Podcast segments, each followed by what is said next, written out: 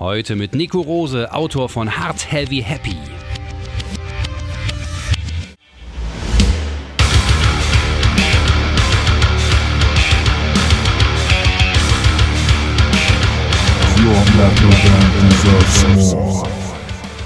Ich habe mittlerweile die, die Theorie, dass es gar nicht so sehr um eine Balance geht, sondern eher um so ein intelligentes ineinander überfließen, mhm. ein sich gegenseitiges energetisches Befruchten. Das klingt gerade sehr merkwürdig, aber ja, weißt, was ich meine? Ich, ich fühle mich da total abgeholt, ja.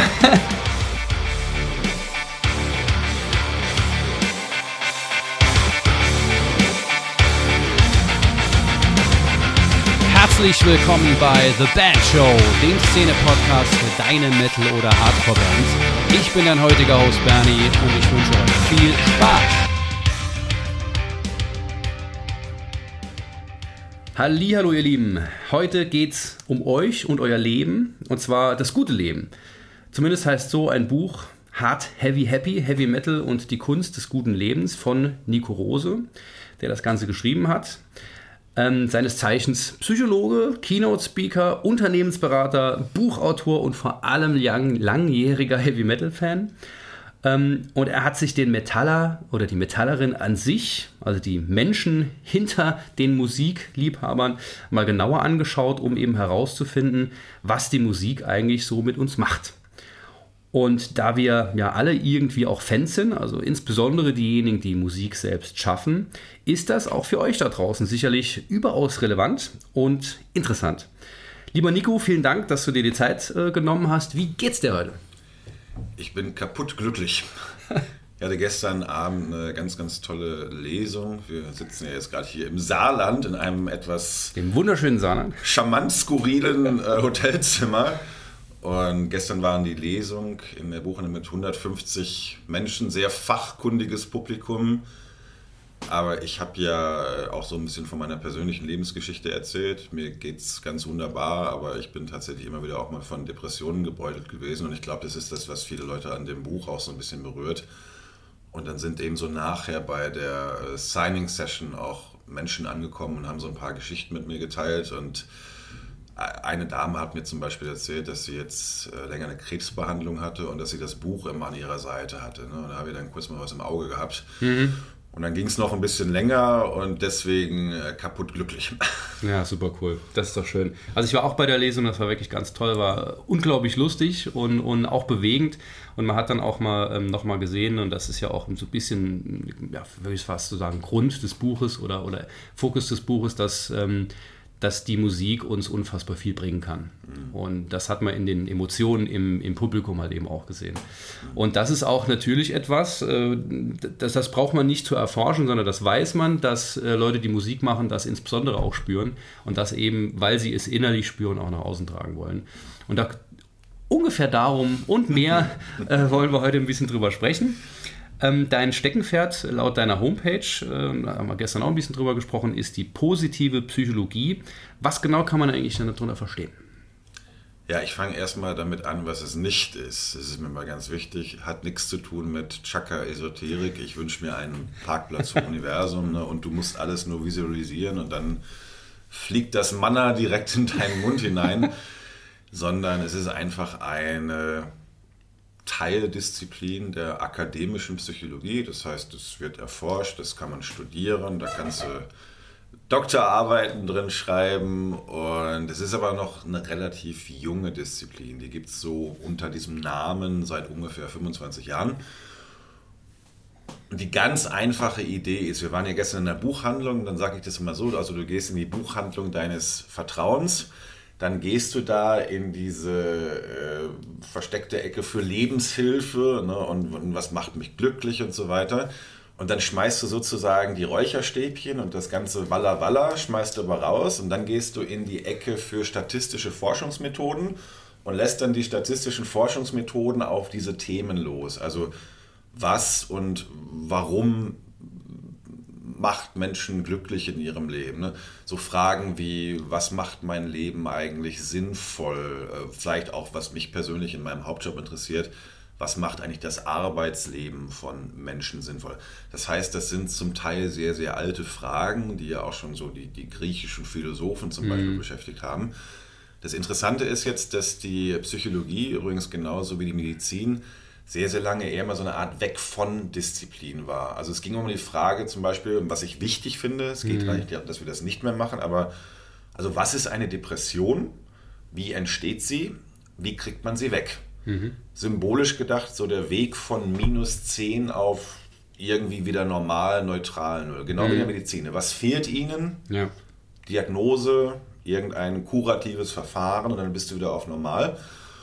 Und in den 70er Jahren hat das in der Medizin zum Teil auch schon angefangen. Da gab es dann den Begriff der Salutogenese, ne? also Pathogenese, die Entstehung von Krankheiten. Ja.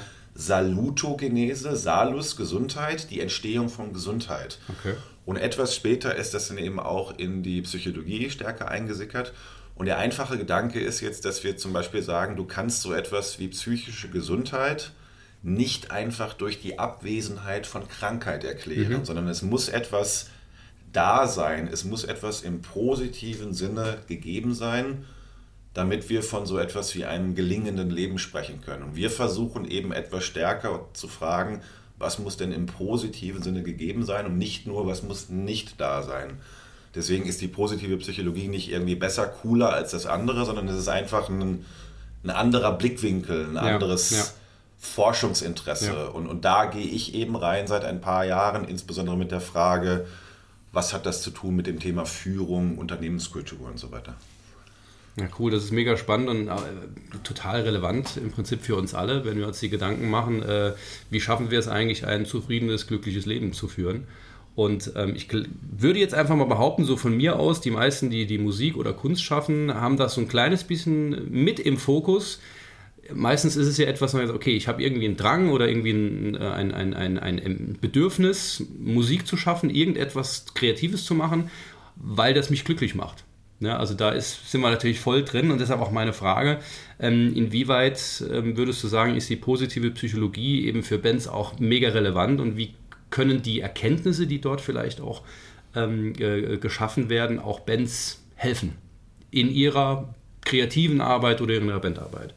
Mhm ist eine total spannende Frage. Ich habe selbst nie, es stimmt gar nicht, ich habe ganz kurz in einer Band mal gespielt mit äh, so, so, um das 19., 20. Lebensjahr herum, aber wirklich nur, die, die suchten damals einen Keyboarder. Ich wollte eigentlich Gitarre spielen und ich konnte Keyboard spielen, aber das war so eine ganz kurze Episode in meinem Leben. Deswegen maße ich mir jetzt nicht an zu wissen, wie das in einer Band ist. Aber ich, ich breche das nochmal eben kurz ein bisschen runter und dann können wir ja schauen, was davon am interessantesten ist. Ne? Wenn du jetzt fragst, äh, positive Psychologie, was sind denn so die inhaltlichen Säulen? Dann haben wir meistens ein Akronym und das ist PERMA. Äh, das P steht, das funktioniert leider nur auf Englisch, für äh, Positive Emotions. Also wie kriegen mhm. wir mehr positive Emotionen in unser Leben rein. Und es geht jetzt nicht übrigens nur um, um happy, Einhorn, glücklich sein, sondern eben auch Liebe, Dankbarkeit, mhm. Stolz, also so das ganze Spektrum. Und spannende Frage für das Leben auch so in Organisationen, wofür sind die positiven Emotionen eigentlich gut? Ja. Also das ganze emotionale Repertoire, was wir haben, ist ja nicht einfach nur nice to have, sondern hat sich entwickelt, weil es uns entweder als Mensch oder als Spezies oder als Gruppe auch irgendwie weiterhelfen soll. Mhm. Und das ist eine spannende Frage, wofür ist Glück eigentlich gut? Können wir vielleicht gleich nochmal drauf zu sprechen ja. kommen. Das E in Perma steht für Engagement oder Engagement, also wann unter welchen Umständen sind Menschen motiviert, wann sind sie bereit, sich einzubringen, wann sind sie auch energetisiert. Ich glaube, da kommt dann die ja, Musik da ganz, kommt die ganz Musik sehr, rein. sehr stark rein. Ja. ja. Das R steht auf Englisch für Relationships, also wann, unter welchen Umständen gelingen Beziehungen. Und da sind wir dann natürlich gleich bei der Frage der Bandchemie und mhm. so weiter. Nicht unwichtig, ja. ja. Das M steht auf Englisch für Meaning, also Sinn oder Sinn erleben. Hatten wir gerade schon mal kurz. Ne? Also mhm. wann empfinde ich, dass mein Leben oder vielleicht eben auch mein Arbeitsleben als von Sinn erfüllt ist. Mhm. Und das A in Perma steht für Accomplishment oder manchmal sagen wir auch Achievement. Mhm. Also wann und wie erreichen Menschen eigentlich ihre Ziele oder vielleicht auch, was ich noch ganz spannend finde, ist, welche Ziele sind eigentlich für einen Menschen wie mich die richtigen? Ich habe zum Beispiel früher als Psychologe gedacht, ich müsste unbedingt noch eine Doktorarbeit dran schieben und war damals noch sehr karrierefixiert und habe dann gedacht, ich mache mal so eine Crossover-Dissertation in BWL. Und dann musste es auch noch ein ganz toller Name sein bei der Uni und ich habe dann irgendwie überhaupt nicht mehr auf den Inhalt geachtet mhm, mhm und mhm. habe eine Doktorarbeit über Controlling geschrieben. Da frage ich mich auch, WTF? ja, also heute frage ich mich das auch. Es fällt mir unglaublich schwer, die Beweggründe meines 27-jährigen Ichs heute noch nachzuvollziehen. Mhm. Ich habe mich dann durchgequält und meine Eltern haben mir auch immer gesagt, Junge, du wirst, ne, also kneif die Arschbacken zusammen, ja. du wirst hinterher dankbar sein. Und sie haben völlig recht, da sind unglaublich viele tolle Dinge draus entstanden. Aber die viereinhalb Jahre da drin, das war zum Teil eine Tortur. Ne? Und deswegen wo, wo, kommen eigentlich unsere Ziele her und für wen mhm. mache ich das und äh, hat ja wieder irgendwas zu tun mit dem Sinn erleben, mit der Motivation und deswegen, also das ist ja. dann Perma und das sind so die Säulen und ich glaube, dass ein paar davon eben auch ganz spannend sein können. Ich habe das vorher noch nie gemacht, aber wenn man das mal so aus Bandleben aufdröselt. Ja klar, also gerade diese zwei, zwei letzten Punkte sind ja, sind ja für, für Bands äh, maßgeblich, also auch, würde ich fast sagen, auch mit ein Grund, warum Leute in, in einer Band etwas machen, was sie nach Hause. Das ist ja eine, man kann ja einfach kreativ sein, Kunst schaffen für sich selbst, um da irgendwie ein Outlet zu haben. Aber die meisten Bands, insbesondere unsere Hörerinnen und Hörer, das werden sie sich das nicht anhören, ähm, wollen das ja nach außen tragen und mhm. wollen, dass immer mehr Leute da, ähm, dass das mögen und mehr, größere Konzerte und so weiter und so fort. Und da ist ja Sinnhaftigkeit und die Frage, wie kriege ich eigentlich äh, was zurück und wie kann ich eigentlich zufrieden und glücklich sein, wenn es vielleicht, ähm, das ist bei dem einen oder anderen vielleicht auch so, ähm, im Leben, äh, du hast das als, als Leben A auch bezeichnet, das Leben, mhm. das man so führt, und Leben B, das man irgendwie so eigentlich ganz gerne führen würde, es aber irgendwie nicht funktioniert hat, ähm, dass man das so ein bisschen vermischt. Mhm. Ja, und, und, und also das ist mega relevant und sich, und da sind wir bei einem Thema, das ich eigentlich in jeder Folge, und ihr werdet es, es werdet, wird euch schon aus den Ohren raushängen, aber ich sage in jeder Folge, Leute, überlegt euch, warum ihr den ganzen Scheiß eigentlich macht. Denn gerade in der aktuellen Zeit, so wie sich die, die Szene entwickelt, mit Shows, keiner kauft mehr im Vorverkauf Karten etc. pp., wird es für uns immer schwieriger und deshalb müssen wir genau uns überlegen und eine, eine Energiequelle haben und die haben wir halt dadurch, dass wir überlegen, welche Bedürfnisse erfüllen wir eigentlich mit dem Musikmachen, mit dem Banddasein und da dafür die Grundlage, das ist die Grundlage dafür, die Bandziele zu formulieren mhm. und ähm, dann kann auch wirklich was draus werden und dann kommen halt so Sachen raus wie, ja, ich, ich will etwas schaffen, das bleibt, weil mir das wichtig ist, dass man ein Statement zu setzen, dass mich keiner vergisst. Du hast das gestern auch als, als Buchautor so ein bisschen so formuliert. Und das ist natürlich total relevant für uns. Und sobald wir uns, glaube ich, darüber Gedanken machen, kriegen wir da auch eine wahnsinnige Energie, die wir halt brauchen für den Bandkontext. Ja. Ähm, gut, okay, cool. Das war schon mal extrem spannend. Äh, da werde ich mir auch nochmal Gedanken drüber machen. Vor allem diese Perma-Geschichte mache ich auch, auch immer in die Shownotes, dass ihr das nachlesen könnt. Ähm, jetzt lass uns mal kurz also auf dein Buch. Ich habe es hier gerade tatsächlich da. Ja? Ich bin, yeah. bin, nicht so der, der, der Leser, ich bin eher der Hörer. Deshalb habe ich die ersten 100 Seiten ich geschafft. Also das Buch nochmal Hard, Heavy und Happy. Heavy Metal und die Kunst des guten Lebens. Auch hier in den Shownotes nochmal ein Link. Ähm, kann ich euch sehr empfehlen. Solltet ihr euch auf jeden Fall anhören oder, oder lesen. Im besten Fall noch lesen, weil das ist sogar sehr schön aufgemacht mit schön, schönem Papier und schönen Farben, sehr, sehr haptische Schwarze, Qualität. weiße ja. Seiten. Ja, also ich meine, das, das Buch, das darf man hier auch an der Stelle gerne mal sagen. Übrigens, herzlichen Glückwunsch zu dem Erfolg. Es ist ein Spiegel-Bestseller. Ist jetzt seit einem Roundabout ein bisschen mehr als ein, halb, halbes Jahr draußen und hat schon ziemlich viel Wirbel aufge, äh, Wirbel aufgewirbelt. Wirbel aufgewirbelt, ja. viel, viel Wirbelei passiert da. Ja. Und zu Recht, es ist, es ist wirklich cool und das, was ich jetzt gestern noch gehört habe, was ich noch nicht gelesen habe, freue ich mich aufs Lesen. Ähm, in den 100 Seiten, die ich gelesen habe, sind schon mehrere Punkte aufgekommen, die mich sehr interessieren und über die ich gerne sprechen würde, weil die auch für Bands mega relevant sind, finde ich.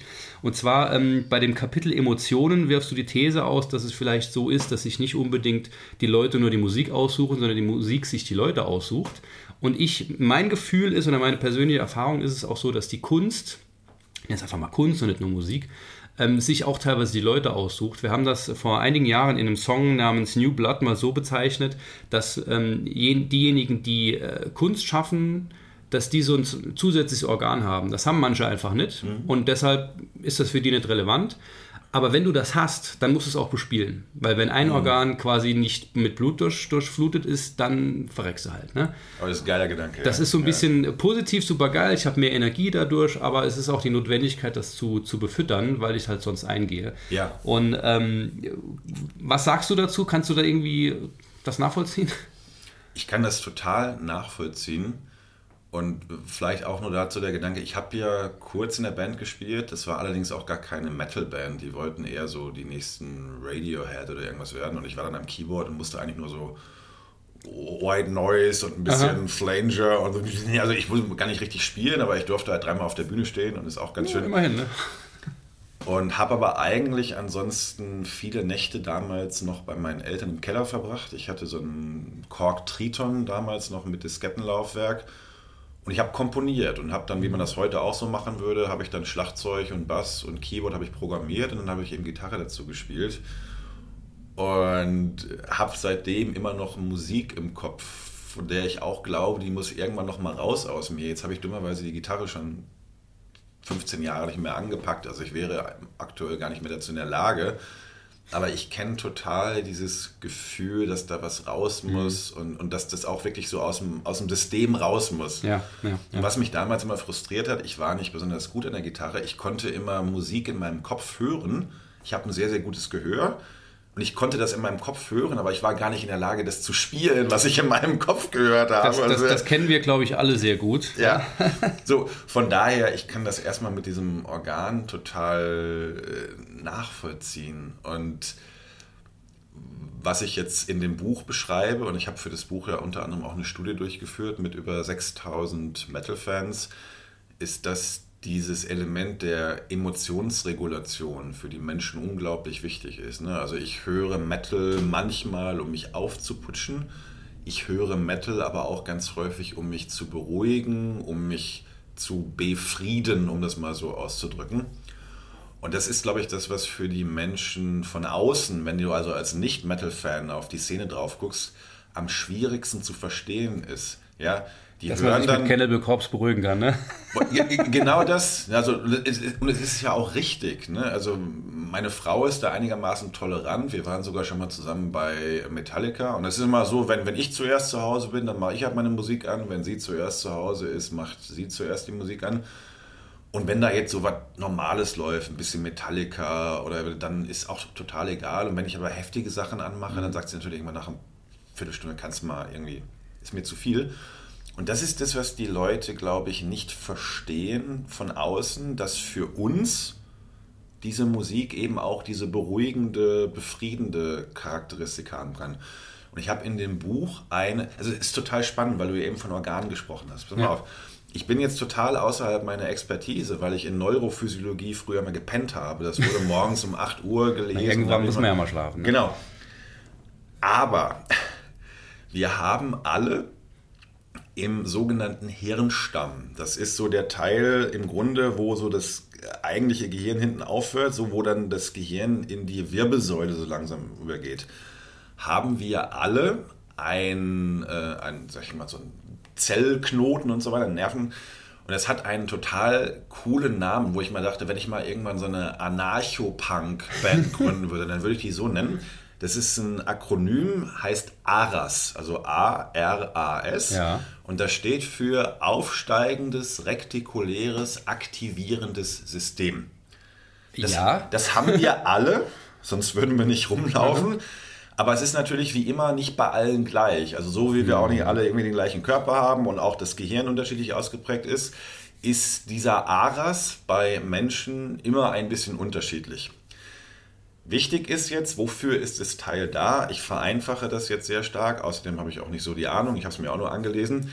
Im Grunde ist es beteiligt an der Schlaf- und Wachfunktion und auch so an der generellen Aktivierung und, und Aufmerksamkeitsreaktion. Also wenn das Ding feuert, werden wir sozusagen wacher und energetisierter okay. und so weiter. Mhm. Und wenn das Ding nicht so stark feuert, also jetzt für laienhaft ausgedrückt. Ja, ja, ja, ja. Und das Spannende ist jetzt, dass wir schon wissen, dass dieser Aras von Menschen unterschiedlich, ich sag mal, sensibel sein kann. Mhm. im Sinne von, wie viel Aktivierung brauche ich eigentlich, um mich als Mensch wohlzufühlen. Mhm. Wir streben typischerweise in den meisten Momenten nach so einem durchschnittlichen Aktivierungsniveau. Also wenn du zu lange überaktiviert bist, ist unangenehm. Wenn du zu lange unteraktiviert bist, mhm. auch unangenehm. So, und jetzt ist das Teil sozusagen bei Menschen unterschiedlich sensibel.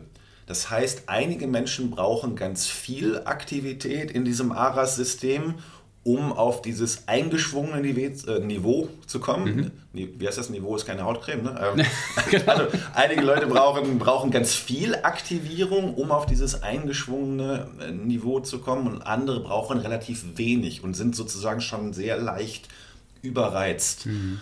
Und meine Vermutung, ohne dass ich das nachweisen könnte, ist, dass natürlich die Metal-Fans und mit Sicherheit auch die Musiker eher so ein System haben, was so ein bisschen unteraktiv ist und die dann ganz viel Schall und Krach und Energie von außen brauchen, um auf dieses Level zu kommen. Und ich habe 2022 auf Wacken äh, bei einem so einem Meeting habe ich einen Menschen kennengelernt, der ist tatsächlich Professor am Max-Planck-Institut in Leipzig.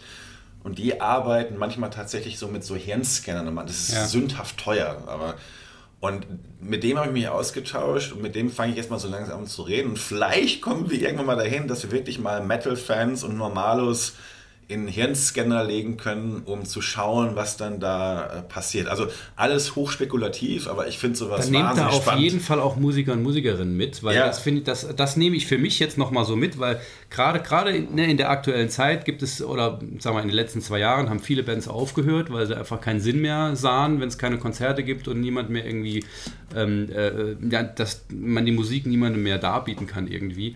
Ähm, und ich glaube, dass wenn du eben so eine, sagen wir mal, in diesem, in diesem Aras, dann du eine gewisse äh, Simulation oder eine Stimulation brauchst, die zum Beispiel Musik schaffen bedeutet, mhm. dass wenn du das dann eben nicht mehr machst, weil du, weil die Band auseinandergegangen ist oder sowas, dass das schon Probleme dann bereiten kann und du dann halt kein gutes Leben mehr führst. Und da würde ich mitnehmen und das auch nach außen an, an, an euch herausspucken sozusagen, wenn irgendwie das mit der Band oder so nicht mehr funktioniert, aber hört um Himmels Willen niemals auf Musik zu machen, denn wenn ihr irgendwann den den, den, ähm, ja, den, den Drang dazu verspürt habt, dann ist das, glaube ich, ein ganz wichtiges Zeichen. Und dann sollte das niemals nicht Teil eures Lebens sein, in welcher Form auch immer. Ja, also muss immer so ein bisschen vorsichtig sein, ne? weil, weil nichts, was wir fühlen, machen, denken, tun, kannst du jetzt auf einzelne äh, ja, Gehirnteile klar. zurückführen. Das ist ja immer ein, ein komplexes Zusammenspiel. Trotzdem hat es mich fasziniert, weil ich eben über die Recherchen zu dem Buch dahin gestoßen bin und genau dieser Teil mit Aktivierung, Energetisierung, das fand ich schon sehr spannend. Und ich habe mich nämlich auch die ganze Zeit gefragt,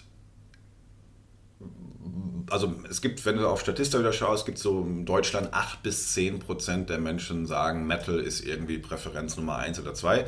Das heißt, da sprechen wir dann schon wieder von ein paar Millionen. Mhm. Aber es sind eben auch nicht 50 Prozent und nicht 90 Prozent, sondern 10 Prozent. Das heißt, mhm. es ist schon eine, eine Minderheit, rein ja. statistisch gesehen.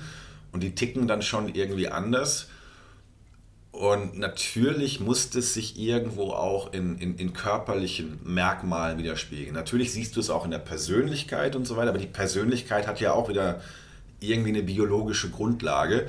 Und deswegen finde ich diesen Begriff mit dem Organ eben total spannend, mhm.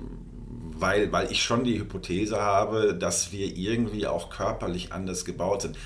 Ich, ich finde das ja selbst manchmal beängstigend und belustigend, dass ich mir so einen Scheiß anhöre. Ne? Manchmal ist es ja auch einfach. Jetzt als Psychologe neigst du ja sowieso auch immer zu ganz viel Innenschau und wir sagen immer, good, good research always starts with me search. Also du fängst okay. immer ähm, so. Und an mir selbst ist ansonsten auch irgendwie gar nichts groß männlich oder so. Ich, ich kann nicht vernünftig Auto fahren, ich repariere nichts, ich habe kein Motorrad. Äh, also Was so, ja die These zugrunde legt, dass das Metal irgendwie männlich ist, oder? Ja, gut, da kommt es ja so ein bisschen her. Ja, klar, ne? absolut. Ja. Aber also ich, ich denke häufig, eigentlich passt es mit, dem, mit der Musik und mit dem Metal-Zeug gar nicht so richtig zum Rest von mir. Mhm aber ich spüre es jeden Tag, dass ich das brauche und dass ich wie du das eben gesagt hast, also ich, ich werde auch dann irgendwann unzufrieden und angry und alles, wenn, wenn ich kein Metal in meinem Leben habe. Ich merke es immer am meisten, wenn ich, also ich habe noch nie ein eigenes Auto gehabt. Wir haben zwei Kinder, wir haben natürlich eine Familienkutsch. Und wenn ich dann ab und zu mal den Sohnemann irgendwie vom Fußball abhole, dann hat meine Frau vorher natürlich das Auto gefahren und dann läuft da bei uns in NRW, wo ich herkomme, läuft eins live. Also Rock, Pop, Autotune. Alles quasi, ne? So. Ja, alles außer wirklich Metal. Und, ja. und, und ich merke dann nach 10, 15 Minuten, dass mich die normale Musik aggressiv macht. Hm. Also die normalen Menschen macht die Metal-Musik aggressiv. Mich als Hardcore-Metal-Fan macht normale Ag äh, Musik nach einer Zeit aggressiv. Wo ich dann auch irgendwann diese Hypothese habe, also ich kriege dann irgendwie nicht die richtigen Nährstoffe. Das ist ja, wenn, du, wenn du so akuten Kohlenhydratemangel hast, dann wirst du ja auch irgendwann aggro. Ja. Und von daher habe ich wirklich diese Hypothese, dass wir an irgendeiner Stelle körperlich wahrscheinlich anders aufgemacht sind und, und andere akustische Nährstoffe brauchen, um, um glücklich zu sein. Mhm.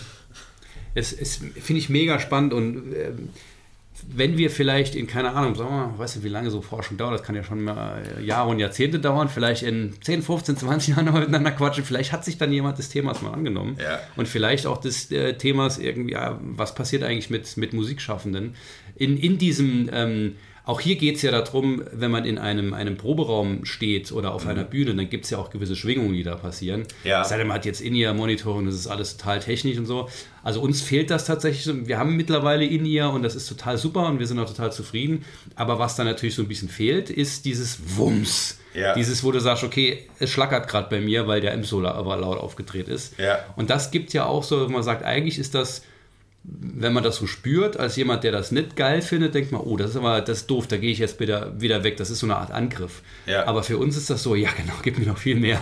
Ja, wo du das gerade sagst, ich habe in der Recherche zu dem Buch und auch zu dem nächsten, an dem ich jetzt schreibe, das hat auch wieder ein bisschen was mit Metal zu tun, bin ich auf ein Forschungspapier gestoßen. Ich habe es aber noch nicht gelesen. Ich müsste mich noch mal reinfriemeln wo es aber um äh, kollektive Flow-Erfahrungen geht. Also unter den Bandmitgliedern, während sie spielen, aber natürlich irgendwann in der Live-Erfahrung auch mit dem Publikum. Ne? Mhm. Kurz Flow-Erfahrung, das kennt man vielleicht so aus dem alltagssprachlichen Gebrauch, ist tatsächlich ein Begriff aus der Psychologie. Das geht zurück auf einen äh, Michail Csikszentmihalyi, das ist ein sehr bekannter Forscher, der leider vor ein paar Jahren gestorben ist. Nee, ja, zwei Jahre glaube ich jetzt und der hat das so in den 70er, 80er Jahren zum ersten Mal beschrieben.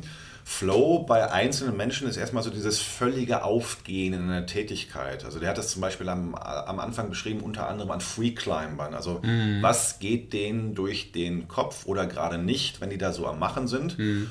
Und diese Flow-Erfahrung zeichnet sich eben tatsächlich aus durch so, ich bin eigentlich gar nicht mehr richtig da. Also ich bin irgendwie am Performen. Mhm aber ich weiß gar nicht so richtig, wo, wo ich bin, weil das ich eins so ein bisschen werde, automatisch. Ne? Ne? Ja. Mhm. Und diese Flow-Erfahrung, das weiß man heute, das braucht ein paar gewisse Rahmenbedingungen, unter anderem ein klares Ziel. Ne? Und das mhm. hast du mhm. zum Beispiel beim Sport, also ich muss die Wand mhm. hoch oder ich muss durch dieses Solo durch. Ja. Das nächste ist, das finde ich übrigens ganz wichtig, auch wenn man so äh, anfängt, Musik zu üben. Flow entsteht immer dann, wenn du ganz knapp an deiner Leistungsgrenze bist. Also wenn du irgendwas vor dich hin dudelst, was du schon tausendmal gespielt hast, dann gehst du tendenziell in diesen Unterforderungs-Langeweile-Korridor. Wenn du aber zu lange in der Überforderung bist, dann gehst du eher in den Angstkorridor. Ne? Und mhm. dieses, ich bin gerade so, dass ich es noch bewältigen kann. Übrigens auch im Sport. Ne? Ich habe früher sehr gut Tennis gespielt wenn du gegen jemanden spielst, der dir nichts Wasser reichen kann, ist es langweilig. Mhm. Wenn du selber äh, Loch, Loch vom Platz geschickt wirst, dann hast du nach dreimal auch keine Lust mehr. Also du mhm. brauchst einen Gegner, der wirklich gerade für das Level an Fähigkeiten dein perfektes Match ist. Mhm. Und dann kommen wir in so einen Flow-Kanal. Das heißt, du übst, du wirst besser, neue Herausforderungen, Überforderung, üben, ich werde besser und dann kommst du quasi immer auf. Du lernst dazu, du suchst dir was Schwereres aus. Mhm und deswegen muss man im Grunde, und das finde ich für die Musik total relevant, danach suchen, eigentlich immer noch besser zu werden, damit es nicht zu langweilig wird. So, das ist diese Flow-Erfahrung und ja. dann bist du quasi erst hinterher, kommst du quasi wieder zu Bewusstsein und merkst, oder ist gerade was ganz Tolles passiert. Also während du im Flow bist, merkst du eigentlich gar nichts, weil du einfach nur performst. Mhm. Und hinterher merkst du, oh, das war richtig geil und das war total befriedigend. Ich war gerade echt an meiner Leistungsgrenze. So. Und in diesem Paper, das habe ich mir zumindest da in diesem Abstract schon mal durchgelesen, geht es um kollektive Flow-Erfahrungen in, in Bands und dann irgendwann auch in der Übertragung, was entsteht eigentlich an Flow zwischen den Musikern und den Menschen, die sich das anhören. Ich schick's dir gerne im Nachgang gerne. zu. Äh, unglaublich faszinierend. Also ich habe gerade sofort Lust, äh, anfangen Lust zu lesen. Ne? Ja, das ist wirklich geil. Also mir sind gerade so ein paar Sachen direkt eingefallen. Also wenn wir, wenn wir, ähm, du hast gesagt, also korrigiere mich gerne, wenn ich mich irre, aber wenn du eine Flow-Erfahrung hast, dann ist das sehr bereichernd für dich. Also hinterher. Hinter, hinterher, in der genau. Also das Ergebnis, ja. ja. Und, und dementsprechend ist es, ups, das war ein lauter Ton, entschuldige ich mich sehr für. ähm, wenn wir, ähm, keine Ahnung, wir haben, äh, haben ein Konzert gespielt, das äh, mit vielen Leuten, da ist man sehr aufgeregt und danach sagt man, ach geil, das war eine geile Erfahrung, dann kann man das erst so richtig genießen. Ähm, jetzt muss ich mal, Manni, äh, unser Gitarrist, wenn du das hörst, ähm, ich hoffe, dass du das nicht hörst, weil das ist ja quasi ein, ein Plädoyer für etwas kompliziertere Songs, ja, die man, also bei uns ist ganz oft so, der spielt halt saugut Gitarre, ich halt, na, so okay. Mhm. Und ähm, der haut dann halt Riffs raus, wo ich sage, holy shit, wie soll ich denn das schaffen? Mhm. Und dann muss ich halt richtig üben, ja. Und, und irgendwann klappt es dann halt meistens. Aber ich sage dann immer, Junge, echt jetzt? Kann es nicht mal ein bisschen einfacher sein? Aber das wäre ja eigentlich ein Plädoyer dafür, zu sagen, okay, das ist so ein bisschen eben an der Grenze und irgendwann kriegt man das halt hin. Mhm. Und das ist eigentlich, ein, kriegt man einen, hat man einen größeren emotionalen Reward dann im, im Rückblick irgendwie. Ne? Äh, definitiv. Das ist übrigens auch einer der Gründe, warum, wenn sie gut designt sind, äh, Computerspiele sehr flow-förderlich sind. Ich bin da jetzt nicht so ein Riesenfan von, weil das für mich sich halt nicht in der. Ich, ich bin immer lieber wirksam in der echten Welt. Ja. Jetzt würden ja. andere Leute sagen, Computer ist. Aber ne, will ich mich jetzt gar nicht reinstürzen. Aber äh, gute Computerspiele haben natürlich genau dieses Prinzip. Du fängst an, stell dir jetzt mal so ein altes Jump-and-Run-Spiel vor oder irgendwie so ein, weißt du, so ein, so ein Fantasy. Ja. Ne? Du, musst, du musst lernen, du musst explorieren, äh, du scheitest vielleicht auch, aber irgendwann hast du dann den Endgegner vom ersten Level geschafft. Ja. Neues Level, neuer Schwierigkeitsgrad, neue Fähigkeiten, ausprobieren, machen, mhm. scheitern, irgendwann, also immer das nächste Level. Und deswegen sind gute Computerspiele unglaublich flow-förderlich. Und gerade wo du darüber nachdenkst, das geht mir gerade wie, wie, wie Schuppen vor den Augen weg. Ich habe jetzt zum Beispiel auf, auf Wacken mir wieder Judas Priest angeschaut. Und das war jetzt aus meiner Sicht, genau, du hast T-Shirt heute an.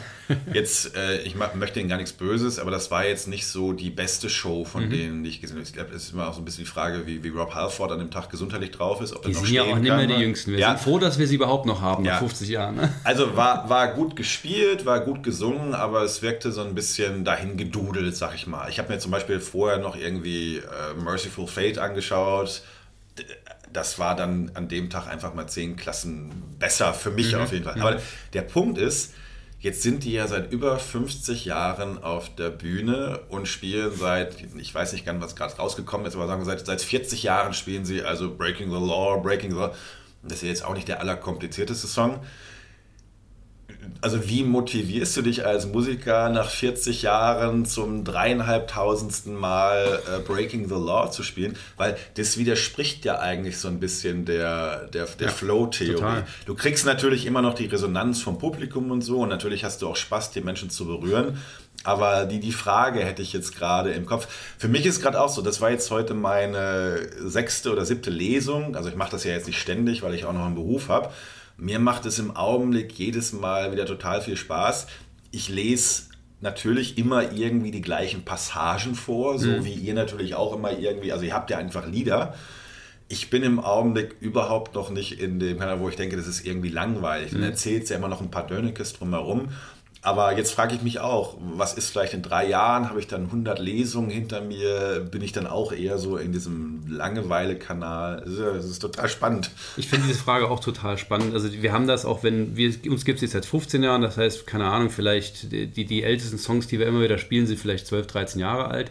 da merkt, merkt man, merken wir schon, wo wir jetzt, keine Ahnung, 10, 10 Shows oder so im Jahr spielen, vielleicht mal 15, ähm, da merken wir auch schon, okay, ja, den jetzt schon wieder.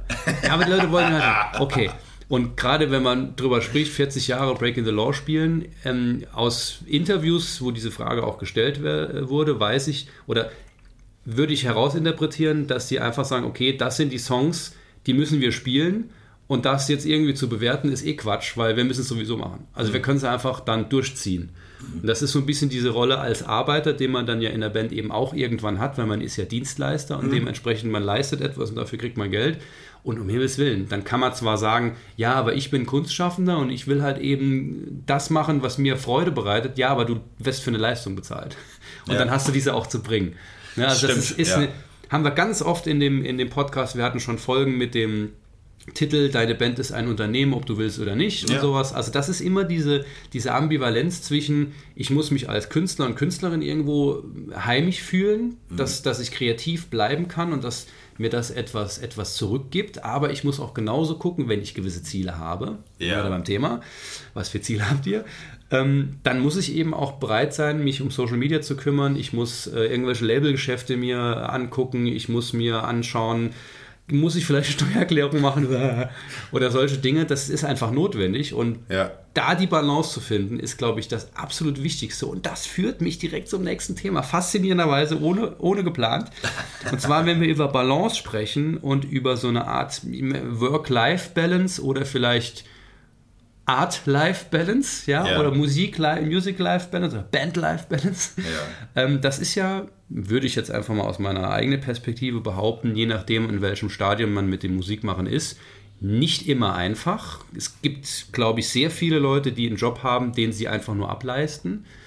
Ähm, und dann eben das Leben quasi beginnt, wenn man zu Hause ist oder wenn man seinen Sport macht, irgendein Hobby hat oder eben im Proberaum sitzt was auch immer man dort macht, ob man da einfach nur ein Bier trinkt und mit den Jungs Spaß hat oder, oder ob man da wirklich was, was mhm. erschafft, was groß werden soll mit entsprechenden Ambitionen.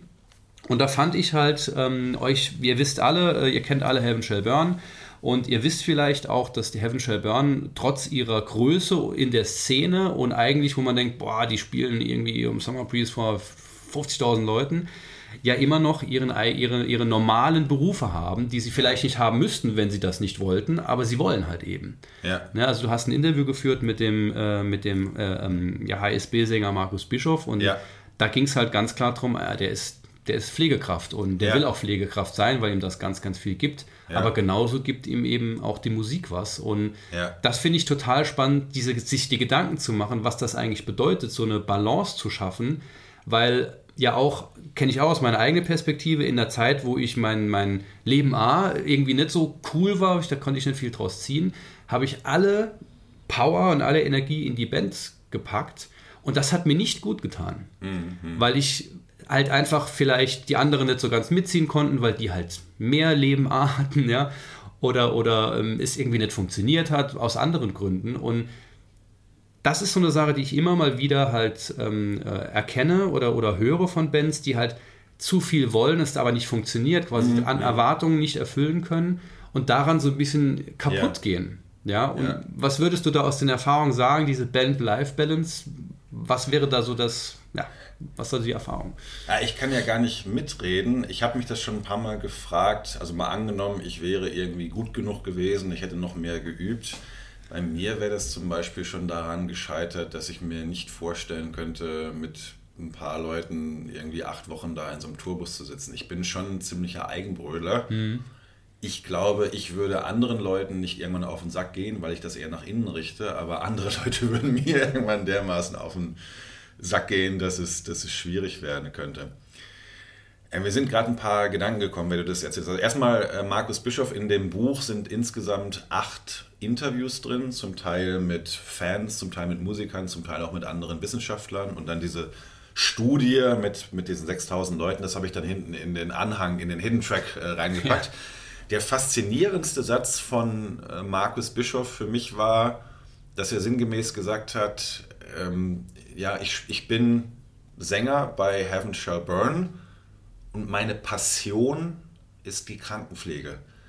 Wo, wo, wahrscheinlich 99,9 Prozent, ich habe ihn auch gesagt, aber es sind 99, jetzt lesen das gerade 10.000 Krankenpfleger, die sagen, ich bin Krankenpfleger, aber eigentlich träume aha, ich davon, äh, auf Wacken oder beim, mhm. äh, beim Southside irgendwie auf der Bühne ja, zu finden. Und er hat ganz klar gesagt, nee, ich bin hier Sänger bei Heaven Shall Burn und meine Passion ist Krankenpflege. Fand ich mega, weil das, das eine krass, völlige ja. Umkehrung war.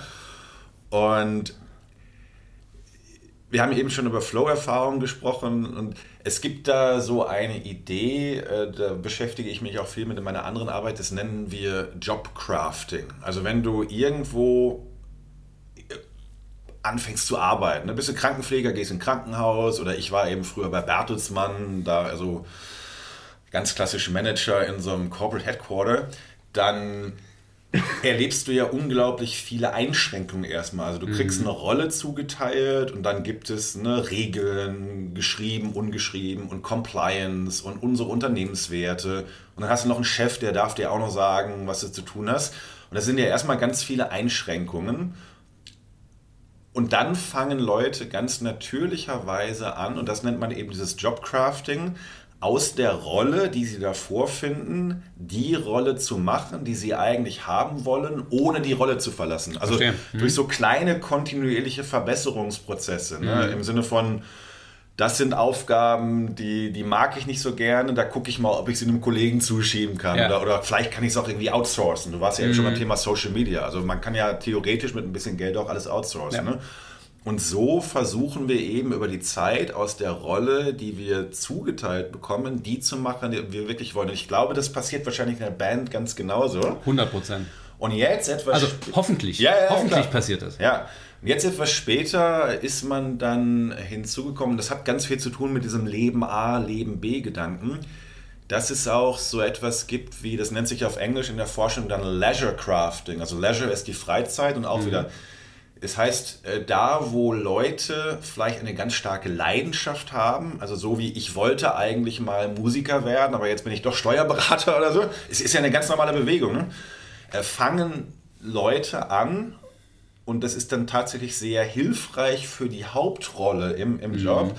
ihre Freizeit so zu gestalten, dass man diesem ursprünglichen äh, Leben A oder diesem Traum irgendwann wieder näher kommt. Ne? Also ich spiele in einer Band abends noch, vielleicht auch gar nicht, weil wir groß werden wollen, aber weil dieser Traum ursprünglich mal da war und das energetisiert mich dann für, für meinen Hauptjob. Und ich frage mich das natürlich auch, warum, warum habe ich jetzt irgendwann ein Buch über Heavy Metal geschrieben? Natürlich habe ich auch irgendwann den Traum gehabt, und ich glaube, das ist jetzt so ein Stück weit für mich auch da, diese Energie, diesen Traum am Leben zu erhalten und immer noch in Kontakt zu sein damit. Wohlweislich, dass ich jetzt mit Mitte 40 nicht irgendwann wahrscheinlich nochmal ähm, Profimusiker werden werde. Also im besten Falle kann sich das gegenseitig beflügeln.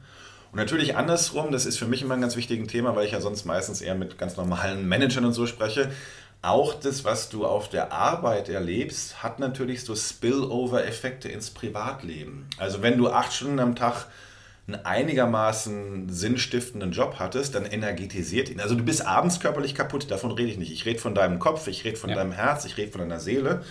Aber wenn das eben ein einigermaßen guter Job ist, dann nimmst du das ja mit nach Hause und dann bist du abends eben auch anders da für deine Frau, für deine Kinder oder auch für deine Bandkollegen. Also es gibt wechselseitig diese, diese Spillover-Effekte. Und ich habe mittlerweile die, die Theorie, dass es gar nicht so sehr um eine Balance geht, sondern eher um so ein intelligentes ineinander überfließen, mhm. ein sich gegenseitiges energetisches Befruchten. Das klingt gerade sehr merkwürdig, aber du ja, weißt, was ich meine. Ich, ich fühle mich da total abgeholt, ja. Also es ist gar nicht so diese Waage links und rechts, die gar nichts miteinander zu tun haben, sondern irgendwie äh, in Balance zu prägen sind, sondern eigentlich ist das, und das ist ja auch das Thema, ich meine, das ist ja, ist ja alles unser Leben. Es ist ja, sind alles Teile unseres Lebens, so wie negatives, positives Teile sind, die auch nicht links und rechts sind, sondern das kommt alles zusammen, finde ich, mhm. also fühle ich mich sehr, sehr abgeholt. Ja. Und das wäre, wäre sicherlich auch, aber ich will jetzt, will jetzt keine, keine, keine Lebensratschläge geben, um Himmels Willen, versteht mich da nicht falsch, aber ähm, die, das nicht so als getrennt zu sehen, könnte vielleicht ein Anfang sein, da mal zu reflektieren. Ja. Und was mir jetzt über die Zeit aufgefallen ist, wie alt bist du jetzt? 41. 41, ich bin jetzt 44. Das ist immer auch eine lebensphasenabhängige Perspektive. Übrigens auch normal mit dem Job. Ja, mit 25, 26 war ich bei L'Oreal, hier bei den Haarspray-Menschen in Düsseldorf. Und da bist du jeden, mindestens mal jeden zwei. Also erstmal hast du sowieso lange gearbeitet, weil französische Unternehmenskultur, da ist das alles zwei Stunden verschoben. Die fangen, die kommen um neun, trinken erstmal noch eine halbe Stunde Latte Macchiato, dann geht man so um halb zehn langsam ins Büro. Und dementsprechend ist man aber auch meistens erst halb neun, neun Uhr abends fertig. Fürchterliche Vorstellung. Ja, und dann, und dann gehst du noch mit den, mit den Leuten jeden zweiten Abend einen trinken bis 1, 2 Uhr, schläfst ein bisschen, schmierst dir morgens irgendwelche Cremes ins Gesicht. Also, und damals fand ich das total cool und mm, wir sind hier jung mm. und Düsseldorf und was, mm was kostet die Mark so. Ja, ja. Das ist total schrecklich heute. Und heute ja. bin ich, ich bin beruflich immer noch viel unterwegs. Und meine perfekte Vorstellung von einem Freitagabend ist bei einem von meinen Kindern im Bett mit einzuschlafen. Und wenn ich einmal im Monat irgendwo äh, mit meiner Frau essen gehe und dann vielleicht noch einen netten Abend habe, ist das perfekt. Also was wir als das gute Leben betrachten, das ändert sich mit der Zeit, insbesondere auch ne, mit unseren Beziehungen. Allerspätestens, wenn mal Kinder da sind, da frage ich mich auch immer, wie machen die, ähm, wie machen die Musiker das, wenn die dann irgendwie ich folge zum Beispiel äh, Kai Hansen dann irgendwie mhm. auf, auf, auf Facebook und ich glaube, der Sohnemann spielt jetzt auch in der Band. Mhm oder auch Maiden, die, die, die touren ja eigentlich fast immer. Gut, jetzt da sind die Kinder jetzt auch schon groß, ne? aber wie machst du das? Weil jetzt die kleinen Bands, die können sich das ja mit Sicherheit nicht leisten, irgendwie Frau ja. und Kinder mit auf Tour zu nehmen. Und dann bist du halt irgendwie mal ein halbes Jahr, wenn das irgendwie noch Nordamerika ist. Das wird mich heute killen. Wie schaffen ja, die das? Ne? Ich glaube, das hat viel mit Entbehrung zu tun und ja. auch eine, ein gewisses Miteinander in, in, in der Beziehung. Ja? Ja. Es gibt ja nicht umsonst viele, ähm, würde ich jetzt mal behaupten, dass viele Musiker ähm, äh, dass Beziehungen scheitern quasi, weil sie eben nicht, nicht da sind ja, und ja. da den Fokus drauf haben. Ja. Da, ist, da ist eine Balance schwierig. Ja, aber wie du gesagt hast, ich glaube, der, der Gedanke der Balance ist eigentlich gar nicht der richtige, mhm. sondern es ist eher ein immer wieder neues Aushandeln. Und da, da, ziehen Dinge aneinander und es ist total normal, dass in Abhängigkeit von deiner Lebenssituation mal die eine Seite ein bisschen mehr gewinnt. Ne? Vielleicht bist du ja auch gerade jung und willst erstmal einfach hier, wie heißt das, uh, work hard, play hard. Mhm. Das ist doch total okay, habe ich ja. früher auch gemacht wenn du dann mit Mitte 50 aber immer noch so unterwegs bist, dann wird es vielleicht irgendwann ein bisschen creepy oder so. Ne? Und deswegen ist es eigentlich mhm. eher dieses, da, da, ziehen verschiedene Energien an dir und du musst immer wieder neu und dann irgendwann auch mit anderen Menschen zusammen aushandeln, was jetzt gerade so dieses, mein, mein Professor sprach immer vom dynamischen Fließgleichgewicht. Okay. Was ist jetzt gerade in dem Moment in der Situation das optimale dynamische Fließgleichgewicht, ja. aber es geht nie wirklich um sowas wie eine ausgeglichene mhm. Balance. Und das bestätigt ja auch quasi das, was ich auch immer wieder sage, ja, dass man sich, ähm, wenn man älter wird oder wenn man sich weiterentwickelt, das hat ja nicht nur was mit dem Alter zu tun, sondern auch mit Zeit ähm, und mit Erfahrung, ähm, dass man sich, wenn man sich Ziele gesetzt hat, die auch immer wieder reflektieren muss. Also ich bin zu 100% davon überzeugt, dass die letzten zwei Jahre in der Ziel, in den Zielerwartungen von ganz vielen Musikerinnen und Musikern sehr viel getan hat.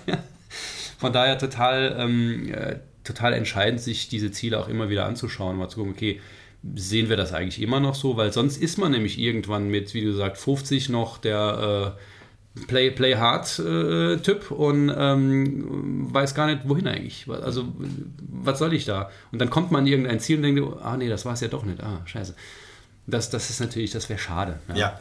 Ja, ja cool. Ähm, total spannend. Ähm, Jetzt lass uns mal an, äh, in eine Richtung gehen, die ähm, ja, sehr stark auch in deine mm, normale Arbeit sozusagen geht, aber auch eine mega krasse Relevanz hat für, für Bands. Da geht es nämlich um Führung. Ja. Du, du coachst Führungskräfte und wenn ich mir jetzt überlege, als jemand, der in einer, in einer Band irgendwie so ein bisschen schon als der, ähm, der Chef irgendwie angesehen wird oder zumindest derjenige, der eben führt, der was nach vorne treibt, ähm, dann stelle ich mir natürlich die Frage, also das heißt die Frage, eigentlich ist es klar, das Thema Führung und wie man führt, ist im Prinzip für jede Band relevant. Mhm. Ja, es gibt natürlich auch Bands, die so ein bisschen basisdemokratisch arbeiten. Ich persönlich bin der Meinung, dass das nicht funktionieren kann. Mhm. Vielleicht äh, frage ich dich gleich nochmal, was, was du für eine Meinung dazu hast. Ob es vielleicht diese Person geben muss oder vielleicht ein, ein Doppel oder sowas. Man sagt, es mhm. muss eigentlich in jeder Gruppe, das ist eine These, es muss in jeder Gruppe, die irgendwie etwas weiterentwickeln möchte, vielleicht auch Innovationen schaffen, das machen wir alle als Bands, mhm. und die sich weiterentwickeln will, muss es da nicht eigentlich Leute geben, die sagen, okay, ich führe, ihr folgt in Anführungsstrichen. Das ist nicht negativ. Ja, das ist jeder, jeder ist unterschiedlich. Es gibt Leute, die sagen, okay, ich habe irgendwie eine Idee, jetzt renne ich nach vorne und ihr kommt halt nach und sorgt halt dafür, dass das auch alles funktioniert. Ja, das ist immer eine, eine, eine Melange sozusagen. Aber würdest du sagen, oder was würdest du dazu sagen, wenn du sagst Bands und Führung? Ja.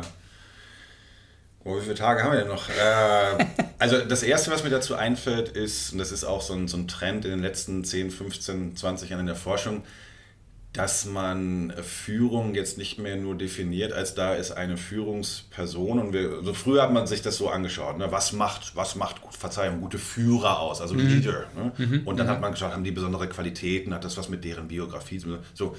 Und das hat sich irgendwann total erschöpft, weil es Quatsch ist, weil Führung ja immer erstmal eine Beziehung ist. Und deswegen ist man in den letzten ja, so 10, 15, 20 Jahren immer wieder hingegangen, sich auch mal zu schauen, äh, anzuschauen, was macht denn eigentlich einen guten Follower aus? Also mhm. wann, unter welchen Umständen ist jemand gut zu führen oder ist auch bereit, sich gut führen zu lassen? Und so dieses, auch wieder so dieses dynamische Fließgleichgewicht zwischen jemandem, der führen will und jemandem, der, der vielleicht auch gerade nicht führen will. Oder da sind zwei, die führen wollen und man muss sich irgendwie einigen. Das, das finde ich ganz spannend. Und ich habe neulich mal eine ganz spannende Arbeit gelesen. Das hat ja auch was zu tun mit der eigenen Identität. Also ja ich zum Beispiel identifiziere mich mit meiner Führungsrolle, ich habe einen Führungsanspruch und jetzt gehe ich in so ein System rein, Unternehmen oder eine Band und dann funktioniert das Ganze aber eigentlich nur, wenn diese Identität oder der Teil von meiner Identität von den anderen auch bestätigt wird.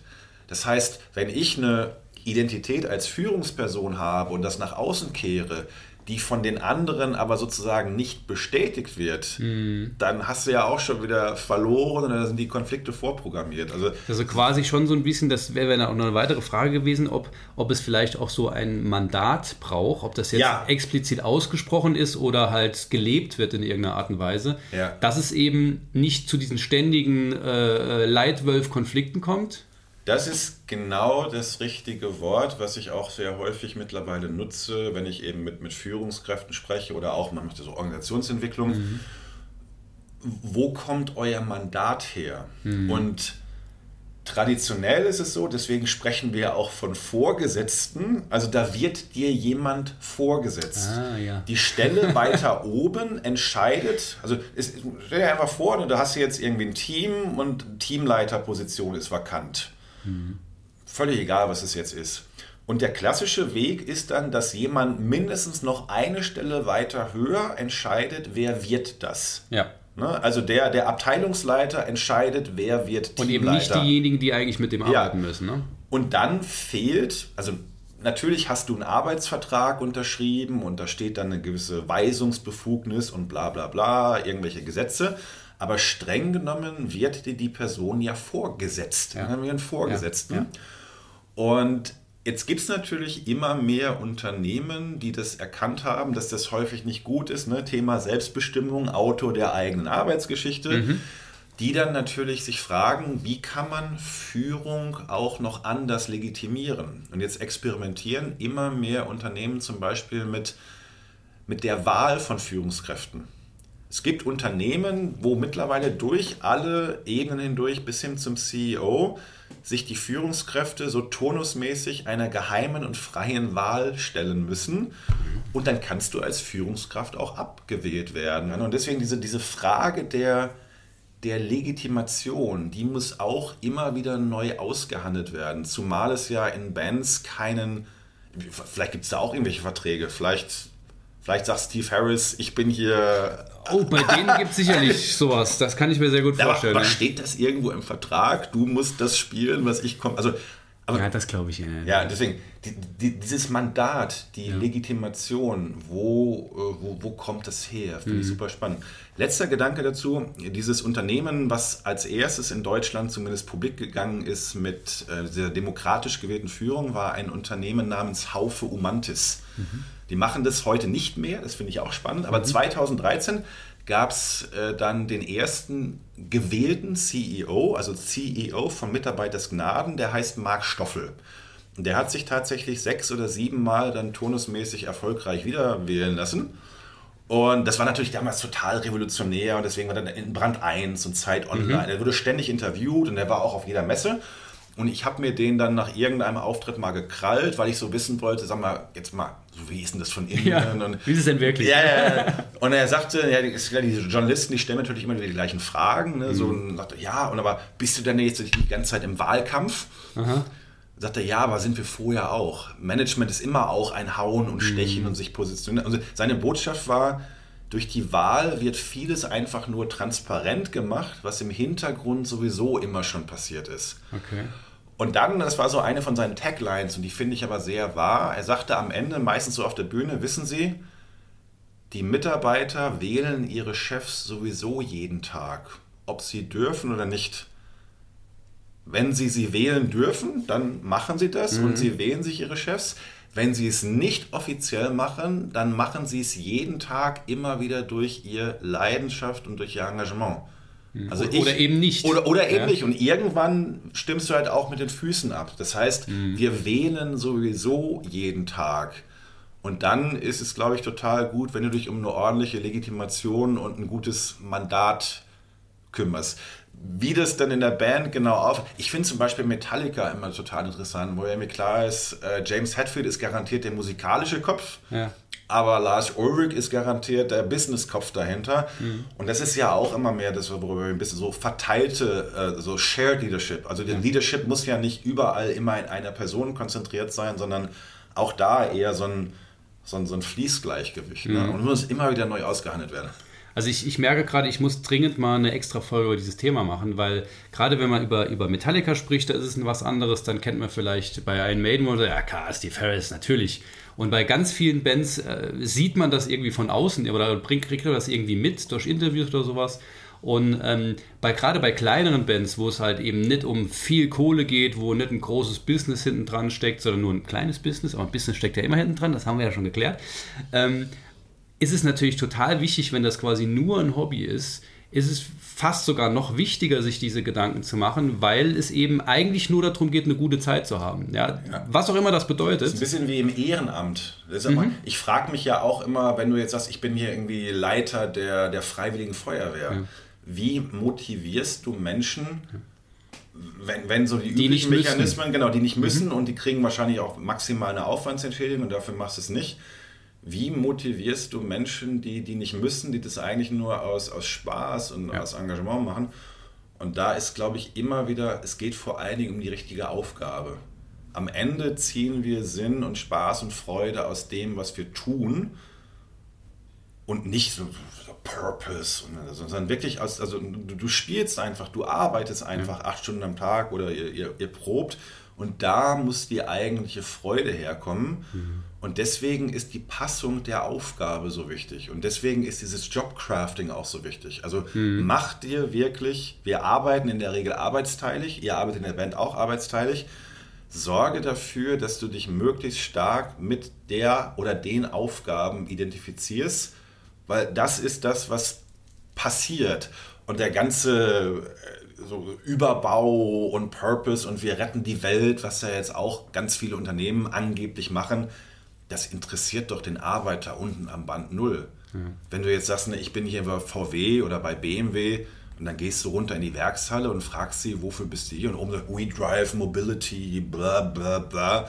Da sagt er, hey, ich will geile Autos bauen. Ja? ja. Und so, so ist das in der, in der Band, glaube ich, wahrscheinlich ja. auch. Es geht am Ende immer um die Passung zwischen Mensch und Aufgabe. Absolut, absolut. Ich finde, das ist ein ganz, ganz großartiges Schlusswort.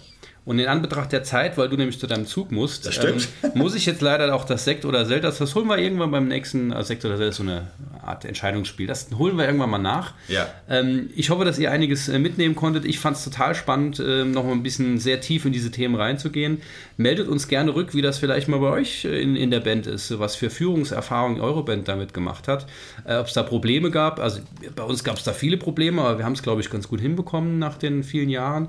Ähm, meldet uns das gerne rück und wie immer, teilt den Podcast, teilt die Folge, ähm, wenn ihr was draus ziehen konntet und glaubt, dass andere auch davon profitieren können. Das hilft uns und somit hilft es auch euch und unserer wunderschönen Szene. Ähm, das ist das Schlusswort für mich. Äh, ich wünsche euch alles Gute. Nico, vielen herzlichen Dank für deine Zeit und die sehr, sehr spannenden Einblicke. Sehr gerne. Und äh, ja, bleibt, bleibt der Musik gewogen, das glaube ich kommt ganz klar raus. Äh, wenn ihr einmal den Drang verspürt habt, dann bleibt auch dabei, egal in welcher Form. Habt Spaß an dem, was ihr tut und äh, seid lieb zueinander. Cheerio.